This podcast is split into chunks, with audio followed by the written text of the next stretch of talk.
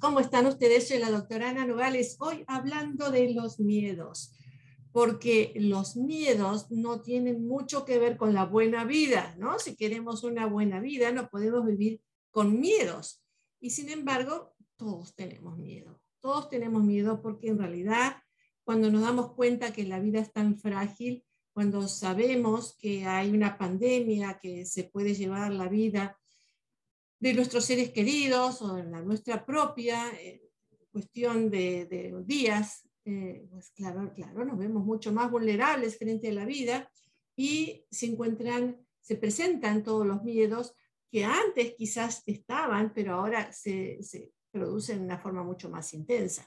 Pero no solamente por la pandemia, porque los, los miedos han, han, existido siempre, ¿no? Los miedos tienen que ver con nuestra naturaleza, con nuestra capacidad de vida y las cosas que se nos puedan presentar en la vida, aquellas cosas inesperadas que no esperábamos eh, y que de pronto se acechan, eh, accidentes que pueden ocurrir, eh, como dije, pérdida de seres queridos o cosas que nos pueden pasar o les pueden pasar a nuestros seres queridos, también como padres, por ejemplo, abuelos, lo que les pueda pasar a nuestros hijos, a nuestros nietos.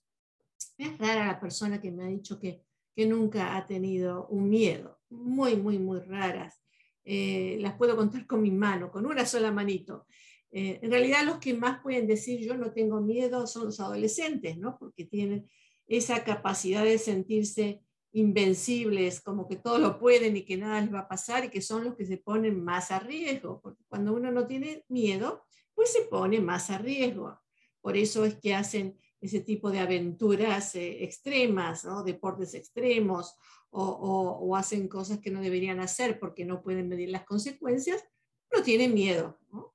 tener miedo no es algo muy bueno, podríamos decir, es algo que realmente no nos permite ayudarnos a vivir mejor, porque el miedo es en realidad una cuestión, de, una cuestión saludable, es una forma de tener una alarma, es un signo que nos dice, hey, cuidado, ¿no? no es una debilidad, es algo que nos puede cuidar de no llevarnos a, situaciones difíciles o situaciones extremas, a situaciones donde podamos eh, hacernos daño. Nos ayuda a cuidarnos. Pero claro que hay diferentes clases de miedo, por eso vamos a hablar hoy las diferentes clases de miedo. Entonces, pongámonos de acuerdo que tener miedo es una función normal. Es una función normal y la falta de miedo puede ser justamente un, problema grave, ¿no? Las personas que tienen, por ejemplo, daño cerebral no tienen miedo porque no pueden calcular que pueda haber algo que les pueda ir mal en su vida, así que no tienen miedo. En realidad hay mucho a nivel neurológico que se registra en el sistema límbico y en la corteza prefrontal que nos alerta de cuando estamos en una situación que tenemos que tener cuidado, que tenemos que tener miedo. Así que es tan interesante cómo funciona nuestro cerebro, que hasta nos puede proteger produciendo miedo. Eh, miedo de que algo vaya a ocurrir o miedo de un posible peligro. Ah, son miedos normales, son miedos comunes. Hay mucha gente que tiene miedo por intuición y eso es una cuestión que está por verse, ¿no? Hay mucha gente que dice, yo sabía que esto me iba a pasar, por eso tenía miedo. Bueno, aquí tendríamos que ver qué es lo que sabía que iba a pasar. Porque hay gente eh, que yo he visto, por ejemplo, personas que he visto en mi oficina, que están pendientes de todo lo que podría pasar. Entonces, que alguien puede tener un accidente de auto, que alguien puede tener eh, un problema de ser asaltado, que alguien puede eh, tener un problema de ser em, ah, corrido del trabajo, que puede haber un terremoto, que pueda ocurrir una inundación. Tienen temor a tantas cosas que, bueno, alguna de ellas va, a ocurrir, posiblemente, ¿no? Es parte de la vida que ocurran cosas. Entonces, hay gente que vive en un estado de alerta tan grande, porque dice, yo sabía que iba a ocurrir, yo soñé con eso, ¿no? Pero nuevamente es porque están en ese estado así, viven en ese estado de alerta. Debe ser muy difícil vivir bajo tanto estrés todo el tiempo con ese estado de que algo va a pasar, que algo va a ocurrir. Eso indudablemente no es algo sano, es algo que puede enfermar y puede enfermar mucho. En realidad, eh, muchos de, los temores que tenemos vienen de la infancia, ¿no? Y vienen de la infancia porque vivimos en una sociedad muy competitiva. Aquí eh, se premia al mejor, Entonces el mejor en la escuela, desde niños, lo premian, eh, tiene buenos grados, entonces eh, le dan lugares privilegiados y que está muy bien, en cierta forma está muy bien premiar al que hace el esfuerzo por destacarse. Pero hay muchos otros que van quedando atrás y, al no poder competir empiezan a, sentir que no son lo suficientemente buenos, que no tienen las mismas condiciones, que no reúnen los mismos requisitos, que la vida no les dio las mismas facilidades que aquel otro. Y entonces comienza a desarrollarse una sensación de, no poder, de fracaso, de no ser útil, de, no poder competir, ¿no? Y eso hace que de a poquito, de a poquito se le vaya cortando su motivación, su motivación para estudiar un poco más o para hacer un esfuerzo, porque igual la, la sensación es, bueno, ¿para qué? No? Si yo igual no soy como los demás, no tengo la misma facilidad que los demás.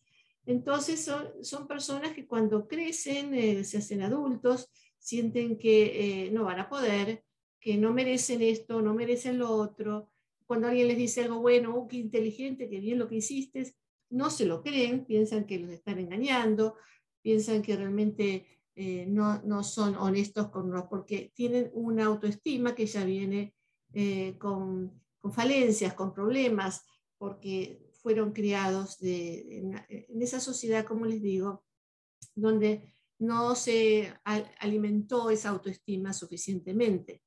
Eh, muchos en sus hogares, eh, quizás sus padres no los atendieron con ese cariño o con esa eh, dedicación para mostrarles, oh, no eres bueno en esto, pero sí eres bueno en esto otro, que es maravilla, ¿no?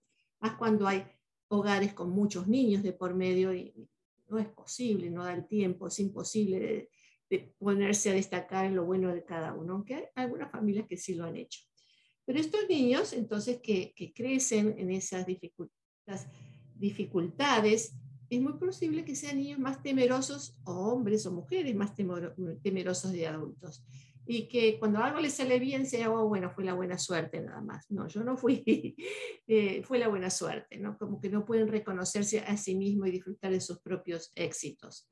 Ah, por todos estos prejuicios que se van formando en forma temprana en la vida y que, claro, cuando hay situaciones, por ejemplo, que corren a gente del trabajo, van a pensar, reaccionar diciendo, bueno, seguro que me van a correr a mí porque eh, esa, esa falta de valoración personal existe ahí nuevamente hay ciertas situaciones que ya vienen desde la infancia que hacen que la persona sea más temerosa que otras. Entonces, ¿los miedos son saludables o no son saludables? Muchos niños que tienen muchos miedos, muchos miedos, y muchos miedos son comunes, generalmente comienzan como los cuatro años y comienzan con pesadillas, con el temor a, que venga a robarlos, o el temor a ir al baño solos, o a la oscuridad, a las inyecciones, a ciertos animales, a los perros o a los gatos o a las alturas o a los lugares cerrados. Muchos niños tienen temor a los globos, a los payasos. Eh, detrás de esos temores muchas veces hay alguna historia personal. Ah, no siempre es fácil entender la historia personal de esos niños para relacionarlas con qué, qué es lo que le está pasando. Por ejemplo, me acuerdo de un niño de más o menos tenía unos ocho años, que tenía muchísimo miedo a los perros, muchísimo miedo a los perros. Pero no, nunca, nunca le había saltado ningún perro. no tenía perros en la casa, nunca le había saltado un perro, ni había saltado un perro a, su mamá o a sus hermanitos. Allá no, había ninguna historia de ningún incidente al respecto. Pero eh, en terapia se vio que, este, que el papá de este niño era violento, que, tenía reacciones muy fuertes y, que en algún momento este niño pensó, cuando sea grande yo voy a, confrontar a mi padre, ¿no? Empezó a tener imágenes de lo que le iba a hacer a su papá para darle esa violencia, ¿no? Eh, no se olviden que los niños siempre son centristas, o sea que todo lo que ocurre lo piensan en, basado en su propia vida. Entonces, si papá es violento, debe ser por algo que yo estoy produciendo, pero al mismo tiempo me siento con culpa, pero yo voy a defenderme, voy a defender a mi madre. Y empiezan a hacer ese tipo de elaboraciones. Entonces, este niño en particular empezó a hacer eh, ideas de cómo iba a defender a su madre y, a él mismo y a sus hermanitos de su papá porque era violento. Y hizo eh, imágenes trágicas. Eh, a, consecuencia de esas imágenes trágicas que él formó en su mente, le dio miedo, más miedo a su papá. Porque si bien el papá era violento, él se imaginaba las cosas terribles que le iba a hacer a su papá, pues a consecuencia tenía miedo que su papá le hiciera cosas peores a él. Pero pensar todo esto y ponerlo en ideas y expresarlo era algo que no se lo podía decir al padre, ni a la madre, ni a los hermanos, pero sí después de un largo tiempo lo pudo decir en terapia. Eh, a través de los juegos, a través de los dibujos, se pudo entrar en ese mundo de, este niño. Y el perro entonces tenía que ver con un símbolo, ¿no? Un símbolo del padre, ¿no? De alguien que podía, que, se supone que tenía que estar ahí, un perro leal, un perro hogareño, pero un perro que puede morder, un perro que puede hacer daño. En cierta forma, esto significaba o simbolizaba a su propio padre.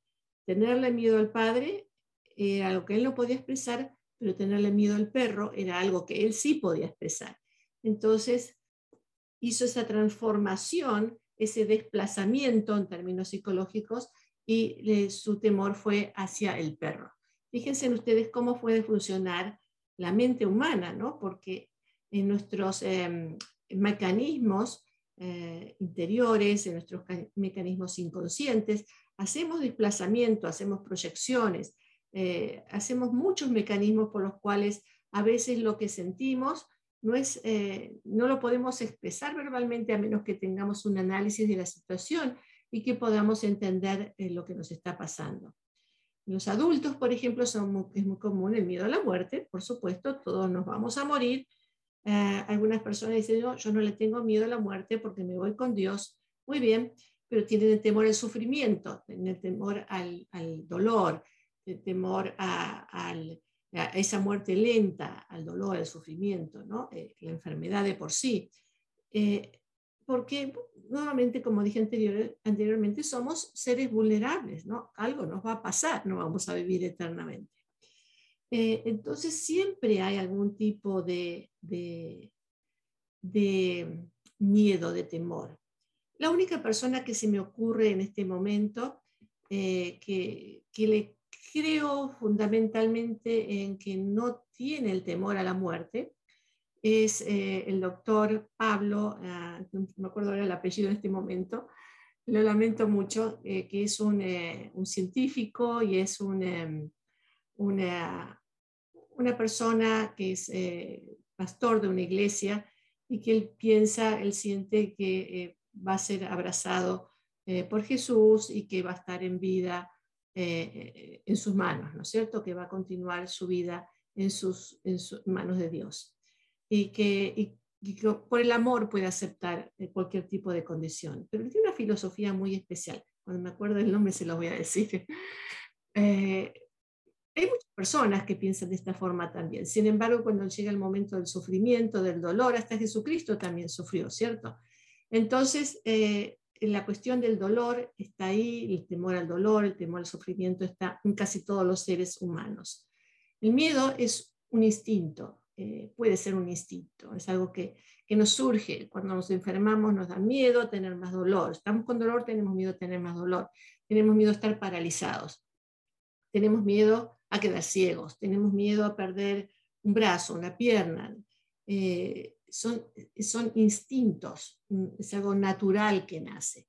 Pero también hay temores aprendidos, eh, que son enseñados. ¿no? Cuando la madre le dice al hijo, no salgas a la calle porque algo te puede pasar, porque hay gente que no es buena, porque ¿no? hay temores que vamos aprendiendo y que son temores que nos ayudan a protegernos, a cuidarnos, porque si no tenemos ese temor y vamos a, a un lugar que no deberíamos estar, pues algo nos puede pasar. Entonces, hay temores que son aprendidos y que nos protegen. Hay temores que aparecen por accidentes, porque, por ejemplo, una persona que tuvo un accidente de auto va a tener quizás por un cierto tiempo temor a manejar. Y generalmente esos temores son temporales, uno los puede superar, pero algo me pasó y en base a lo que me pasó, pues tengo miedo. Y hay otros temores que son más culturales, que podemos hablar, por ejemplo, del racismo, ¿no? Que es, eh, mm, nos dicen, nos alertan que, que ciertas personas son de determinada forma y tenemos que tenerles miedo, así como a otros le dicen los latinos son bla, bla, hay que tenerles miedo. Parece que tenemos algunos gobernantes que le tienen miedo a los latinos, ¿sí? bueno, eh, es decir, hay, hay, factores culturales que hacen que uno le, le, le enseñen a tener miedo, ¿no? Si pensamos también en otras culturas lejanas, donde las mujeres tienen que estar cubiertas, eh, se les infunde miedo también eh, hacia, hacia, los hombres, tienen que estar cubiertas porque si no los hombres pueden bla, bla, bla, bla, bla, lo que fuera que les dicen, ¿no? O a los hombres que se les dice que no se tienen que acercar demasiado a la mujer porque las mujeres son bla, bla, bla, bla, lo que fuera. Que cada cultura tiene sus propios prejuicios que crean sus propios miedos. Dentro de todo, lo que tenemos aquí es que hay miedos que nos ayudan y hay miedos que no nos ayudan. Peor, hay miedos que nos paralizan por completo, que, que interfieren con la vida, que no nos dejan vivir, que no nos dejan disfrutar de lo, de lo que tendríamos que estar disfrutando o de lo que nos toca disfrutar, ¿no? Porque ¿no? todo nos toca nuestra buena porción de alegrías, de, de, momentos buenos que podríamos disfrutar. Y sin embargo, ¿cuánta gente me dice es que yo no puedo disfrutar ni de mi familia, ni de mis hijos, ni de mis nietos, ni de mi marido, de mi esposa? No puedo, no puedo. Eh, me da miedo, me da miedo acercarme, me da miedo a que se vayan, me da miedo a que les pase algo, me da, estoy siempre al cuidado, atenta eh, o atento. Eh, esos miedos son los que nos paralizan, ¿no? Entonces, hay un miedo que es condicionado, que es el que nos dice cuidado, eh, mira bien lo que estás haciendo. Hay otros miedos que nos dicen cuidado, mira bien lo que estás haciendo, pero no tiene ningún fundamento. Nos dicen esos, esos temores que nos dicen sin fundamento. Y hay otro temor que es el de la ansiedad anticipatoria, ¿no? Eso es aquellas personas que tienen miedo constantemente, ¿no? Muy, muy, muy difícil vivir así. Personas que están al, al, a la defensiva todo el tiempo porque algo les va a pasar. Esa ansiedad anticipatoria que, que asusta tanto, porque uno piensa que, que no se puede vivir tranquilo, porque algo, algo va a pasar. Es un, como miedo de bajo grado, pero es constante, está ahí constante, constante, constantemente. Y eso realmente debilita, porque estar en ese estado de alerta, aunque sea baja la alerta, debilita. Uno no puede entonces disfrutar de la vida. Ese miedo prolongado, constante, debilita. Y también puede enfermar, porque es vivir bajo un estrés continuo que baja nuestras defensas y que a veces hace que nos podamos enfermar físicamente, porque mm, el, cuerpo está en ese estado de alerta y se está gastando continuamente esa energía. ¿eh? Es como dejar un auto prendido todo el tiempo y termina un momento que se va a quedar sin la gasolina, ¿sí? Porque se gastó por completo. Pues. ¿Y qué pasa si se termina la gasolina? Pues ya no funciona, ¿no? Bueno, lo mismo nos pasa a nosotros, no gastemos la gasolina inútilmente. El estrés crónico, eh, que es de baja intensidad, es como una ansiedad flotante, pero es constante y nos trae mucha inseguridad, mucha inseguridad ese pensar de que algo nos va a pasar nos hace sentir mal, a veces nos avergüenza. Y entonces hace que nos tengamos que esconder, que quedamos, mucha gente se queda en la casa y no quiere salir. Todo esto fue mucho más acentuado ahora en, tiempos de pandemia, que, que cuando ya llegó el momento de que, bueno, ahora sí, podemos salir, podemos disfrutar, podemos ir a reuniones familiares o sociales, uno tampoco está tan dispuesto a ir, ¿no? Uno dice, no, mejor me quedo en mi casa, y aquí estoy más tranquilo porque allá afuera pueden pasar cosas. Nos, nos ha llevado, nos está llevando todavía tiempo a hacer ese reajuste eh, emocional. Hay, un, hay una, una publicidad muy interesante en Inglaterra, creo que es, acerca de, la capacidad de ajustarnos nuevamente a las situaciones. Entonces lo han hecho en forma muy eh, eh, simpática, ¿no? Muy simpática, muy comediante. acerca de cuando uno tiene miedo de volver a trabajar, de volver a ir a la oficina y encontrarse con gente. Entonces ponen a este padre con un hijo y el hijo le habla como si fuera el padre.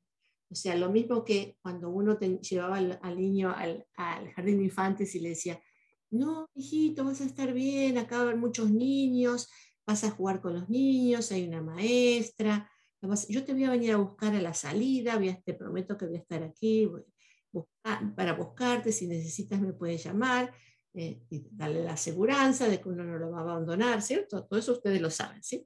Bueno, esto es al revés. Es el papá que no quiere el trabajo, el papá que tiene miedo de volverse a encontrar con gente, ¿no? Entonces viene el niño y le dice, no, papá, vas a estar bien en tu trabajo, vuelve, vuelve a la oficina, ah, van a ver muchos de tus compañeros de, trabajo que te están esperando y te van a recibir con cariño, no tengas miedo, yo te voy a estar esperando aquí a la salida de tu trabajo. Lo inverso, ¿no? La moraleja de niños y adultos todos tenemos miedo, nos, cuesta salir de donde nos sentimos seguros, de donde nos sentimos protegidos. Y eso por lo general es en el hogar, donde nos sentimos seguros y protegidos. Salir de ese cacón, de ese ese nidito que tenemos a veces nos cuesta, nos cuesta, más aún cuando pensamos con estas ideas a veces trágicas, ¿no? De que algo nos puede pasar. Eh, y claro, eh, eso hace que a veces nos repleguemos y quedemos en casa, nos encerremos y cualquier cosa inofensiva que pueda pasar reaccionamos quizás mal, ¿no? Como eh, ya el presidente Biden dijo que ya se terminó la cuestión de pandemia, eso no significa que no va a haber más casos de, del COVID-19, van a seguir habiendo algunos, así como eh, no estamos en pandemia de gripe, pero hay todavía casos de gripe, ¿sí? Ok, o de flu, de la influencia más que de la gripe. Entonces, eh, de todas maneras, esas personas que están con, con muchos temores todavía tienen mucho temor al contagio más cuando uno ha vivido cosas difíciles, la pérdida de un ser querido, por ejemplo. Así que eh, los, los, miedos siguen estando, los miedos siguen estando muy incentivados por lo que hemos vivido por la pandemia y todavía estamos haciendo los ajustes, ¿no? Todavía estamos haciendo los ajustes. Y en otras cosas, en otras, eh, en otras eh, circunstancias, por ejemplo, me estaba acordando en Disneylandia, si ustedes habrán ido a los juegos de Disneylandia, no me acuerdo qué juego es, pero hay un juego con que hay ratones, ¿no? se ven unas imágenes, ratones que corren, corren. Y de pronto uno siente en los pies, siente, eh, creo que me imagino que es un aire, ¿no? Que hacen como un aire que, pasa por los pies. Y uno levanta las piernas de inmediato pensando que tiene ratones en el piso, porque nos acondicionaron al temor ese de los ratones. También las personas que, por ejemplo, tienen miedo de volar en un avión y de pronto ah, sienten que eh, hay un poquito turbulencia o hay un anuncio de que va a haber turbulencia, pues entran en pánico, un miedo terrible, ¿no? hay ciertas vulnerabilidades, nuevamente, que muy posiblemente estén eh, fundadas en algo que ocurrió en la infancia. Miles de cosas ocurren en la infancia. A veces pensamos que a los niños no les pasa nada, que son niños y también, sin embargo, van absorbiendo todo lo del mundo que, hace que se vaya formando su personalidad y con ella los miedos también. Si los miedos interfieren en la vida normal, cuando hay ya una ansiedad generalizada, cuando los pensamientos se hacen negativos, o sea, no puedo salir a la calle porque algo me va a pasar, claro, una cosa así, pues interfiere con la, con la vida normal. Eso no es vivir bien. Ahí no estamos frente a un temor, un miedo que nos esté alertando para protegernos, sino que es un miedo que nos está paralizando, que es algo que nunca deberíamos eh, tener en cuenta, pero sin embargo ocurre, lo sentimos así, ¿y qué hacemos con todos estos miedos o con todos estos pensamientos negativos? ¿O qué hacemos cuando nos afecta nuestra autoestima, cuando nos hace sentir inseguros, cuando no queremos salir a la calle porque tenemos temor de que algo nos va a pasar. O en dentro de estos temores le decimos a nuestros hijos o nuestros nietos o hermanos, a nuestros seres queridos que no hagan esto, que no hagan lo otro, porque algo les puede pasar. Y así estamos eh, comunicándole los temores y enseñando a tener temores, enseñando a no ser libres. Entonces, ahí es cuando es la gran diferencia de que si los temores, los miedos nos pueden ayudar o si son irracionales. Los temores irracionales eh, pueden ser hacia un objeto, el tenerle temor a, algo, el temor a, una araña, el temor algo desproporcionado, ¿no? Algo totalmente desproporcionado. El temor a la altura, el temor a los ascensores, el temor a las agujas, eh, el temor a los lugares abiertos o a los lugares cerrados, el temor a las serpientes. Generalmente detrás de todo eso hay un simbolismo de lo que representa ese objeto o esa situación. ¿Qué, qué simboliza? En un análisis profundo uno puede llegar a entender qué significa ese miedo para uno, ¿no? O de dónde se originó. Y a menos que sepamos de dónde se, originó, eh, va a ser muy difícil manejarlo. Claro, uno puede aprender algunas técnicas para manejar los miedos, pero no necesariamente manejarlos si no sabemos de dónde vienen, porque manejamos un miedo sin saber dónde viene, lo podemos lograr manejar, nos va a aparecer otro miedo, porque lo que está detrás de ese miedo no lo hemos todavía confrontado. Así que eh, tenemos que tener cuidado en cómo hacemos para hacer esos cambios que queremos hacer, para no tenerle miedo a, la vida. ¿no? Eh, hablando del miedo a la vida, también eh, los cambios que hay en la vida, eh, eso trae también miedos, ¿no? Un nuevo trabajo, ah, un nuevo estado civil, ya sea casarse o divorciarse, o, o empezar algo nuevo, todo lo desconocido nos trae miedo. ¿Por qué? Porque no lo conocemos simplemente. Y a menos que empecemos a conocerlo, no vamos a desterrar el miedo. Así que hay muchas cuestiones por las cuales los miedos se pueden originar, como ven, ¿no? También el, temor al que dirán, uh, ¿qué van a decir de mí? El temor a quedarse solo. El temor a progresar. ¿Han escuchado ustedes el temor a progresar?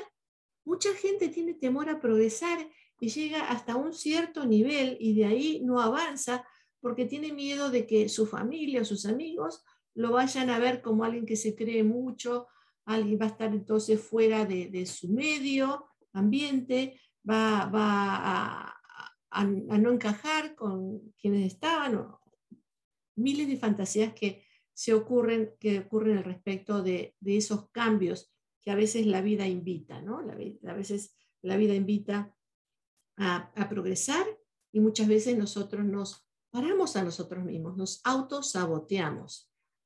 Los inmigrantes, como nosotros, eh, en este país maravilloso, generalmente nos, somos más arriesgados, eh, porque al, habernos venido hasta acá hemos confrontado ya muchos miedos, ¿no?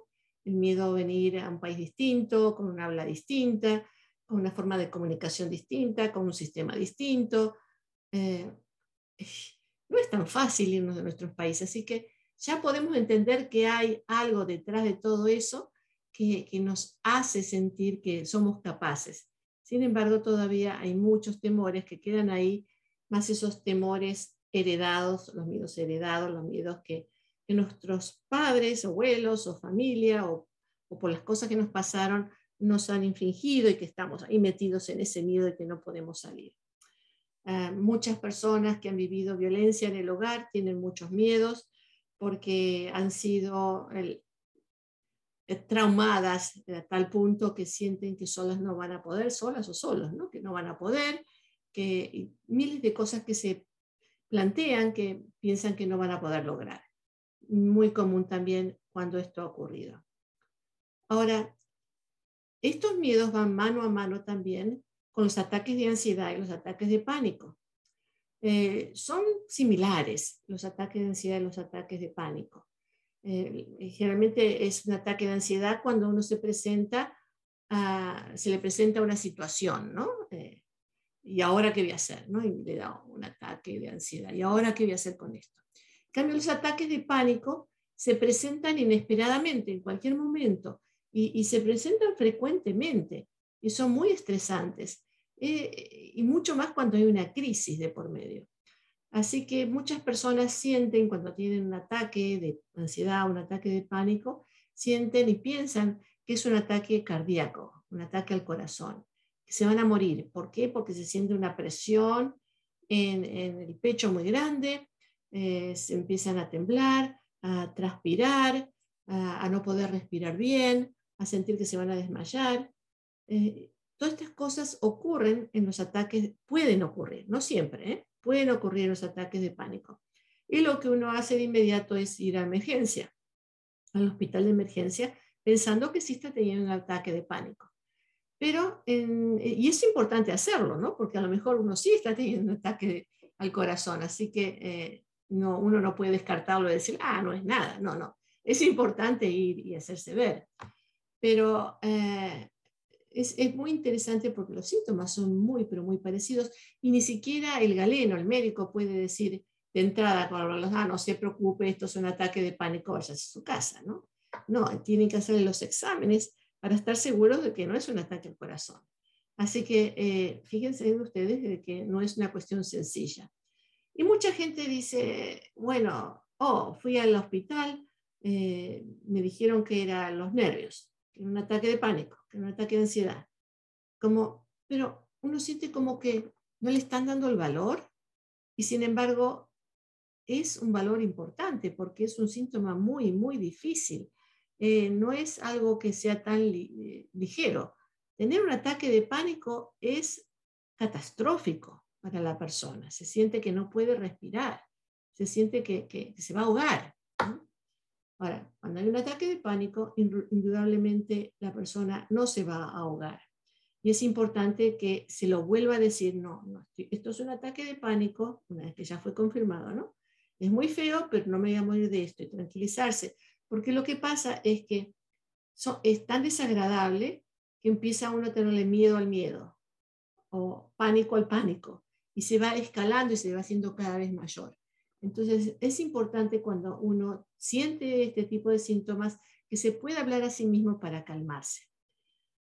Las respuestas motivadas por el miedo son congelación, se queda bajo shock, no sabe qué hacer, está totalmente paralizado, pero ya paralizado emocionalmente, físicamente, como por ejemplo cuando uno le asaltan, un asalto en la calle, uno se queda bajo shock, no reacciona inmediatamente, ¿no? O puede haber una lucha o una huida, por ejemplo, eh, que sienta uno que lo van a correr del trabajo, entonces uno va y habla con el supervisor y le explica, yo me siento eh, vulnerable o me siento inseguro en mi trabajo y me gustaría que hablemos del tema porque me gustaría eh, mejorar, hacer una conversación, o sea que uno es proactivo y hace algo para luchar por ese miedo y no dejar que el miedo lo congele, o uno se va y dice, bueno, mejor acá me da mucho miedo y busco otro trabajo, otro trabajo, ¿no? Si, si estamos hablando de trabajo. Así que hay distintas formas en que uno pueda reaccionar al miedo. Eh, realmente huir es la peor porque cuando huimos no estamos resolviendo nada y si es la función que más optamos, eh, vamos a estar huyendo toda la vida de lo que sea, cada temor que se nos presente, vamos a estar huyendo. Lo mejor es confrontar los miedos, ver de dónde vienen, analizarlos, preguntarnos a nosotros mismos, ¿es esto algo que realmente merece que yo le tenga miedo o esto es algo que tiene que ver más conmigo y mis reacciones o, o lo que me pasó cuando era niño o lo que me pasó después del accidente o lo que me pasó después de este trauma que tuve o lo que me pasó, mm, lo que fuera, ¿no? Buscar realmente las bases de esos miedos para confrontarlos, no huir de los miedos, no huir de los miedos. Y si hay algo que nos da miedo para hacer, porque pensamos que es muy, muy difícil, la cuestión es dividirlo en distintas etapas e ir haciendo cada una de a poquito hasta poder conquistar lo que queremos llegar a hacer. Nuevamente, confrontar los miedos, ver de dónde vienen y tomar una actitud positiva para eh, lograr lo que estamos buscando. En las terapias hay muchos tipos de terapias, depende de qué tipo de miedo sean. Eh, es un temor imaginario, es un temor real. Eh, hay muchos tipos de, terapias. Por ejemplo, Supongamos a alguien que le da miedo volver a manejar después de un accidente de auto, entonces una terapia puede ser, podría ser de una terapia de desensitización, es decir, de en pequeños eh, pasos volver a manejar. Por ejemplo, subirse al auto y bajarse del auto sin prender el motor. Si está tranquilo, la semana siguiente se sube al auto, prende el auto, se queda en el auto ahí, tranquilo, con el auto prendido, lo apaga y se baja, y así varios días. A la siguiente, se sienta en el auto, prende el auto, lo saca hasta la puerta, se queda ahí, lo vuelve a entrar. Y así de a poquito, de a poquito, desensitizando ese y confrontando ese miedo. Pero nuevamente, todo depende de qué tipo de miedos. Este que le acabo de decir es alguno, uno muy, muy, muy sencillo que, que es más fácil de corregir. Pero hay otros miedos que están basados, como decía antes, por ejemplo, en la infancia, los temores que han sido inculcados, y esos son un poquito más difíciles, o los que simbolizan algo, pero uno no entiende qué es lo que están simbolizando. Entonces eso lleva un trabajo de introspección mayor. También hay medicación, ¿no? Hay medicación, por ejemplo, para los ataques de pánico, de ansiedad. Están las medicaciones, algunas son adictivas, eh, pero si se usan solamente cuando uno tiene un ataque de pánico o cuando está por tenerlo, si se usa para cortar el ataque de pánico de entrada, eso ayuda mucho a que la persona empiece a tener más control de sí misma y no necesite tanto de la medicación luego, o sea que es muy temporario. Y la verdad que eso es muy efectivo. Hay, otros, hay otras medicaciones que se dan en forma más mantenida, sostenida durante un tiempo, pero depende de cuál sea el diagnóstico que haya detrás de, este miedo. todo depende, ¿no? Pero si bien las medicaciones pueden ser muy efectivas, las medicaciones no van a enseñarle a usted, a mí, de dónde vienen los miedos, ¿no? Eh, entonces ahí es donde está el análisis más introspectivo para entender o las alternativas de cómo lidiar con los miedos. ¿Qué cosas puede uno hacer para los miedos? Indudablemente vivir con miedo no es fácil, no es fácil la vida con miedo. Eh, que hacer algo para ayudarnos a vivir mejor. Estamos hablando aquí de buena vida y podemos tener una buena vida con miedos que nos ayuden a vivir mejor, con miedos que nos protejan, con miedos que nos digan, bueno, mm, tengo miedo de vivir toda la vida como la estoy viviendo, quiero algo mejor para mi vida, entonces, ¿qué es lo que voy a hacer? O sea, miedos que motiven, que estimulen, pero no aquellos miedos que nos paralizan, que nos dificultan nuestro vivir. También como adultos tenemos que tener muy en cuenta que nuestros miedos también le afectan a los demás y que a veces sin darnos cuenta estamos inculcando miedos que no deberíamos. Por ejemplo, cuando uno ha vivido un trauma en su infancia y vive todavía con ese miedo porque no hizo una terapia, porque no los confrontó y vive con miedo, por ejemplo, mujeres que tienen miedo a los hombres o hombres que le tienen miedo a las mujeres. Eh, y entonces uno le enseña a los hijos este tipo de miedos. Ah, tenemos que tener mucho cuidado porque los miedos pueden ser enseñados de forma muy contraproducente. Eh, mientras que queremos cuidar, estamos coartando la libertad de vivir. ¿Sí? Bueno, voy a ver acá, a ver qué saludos tengo. Ah, vamos a ver.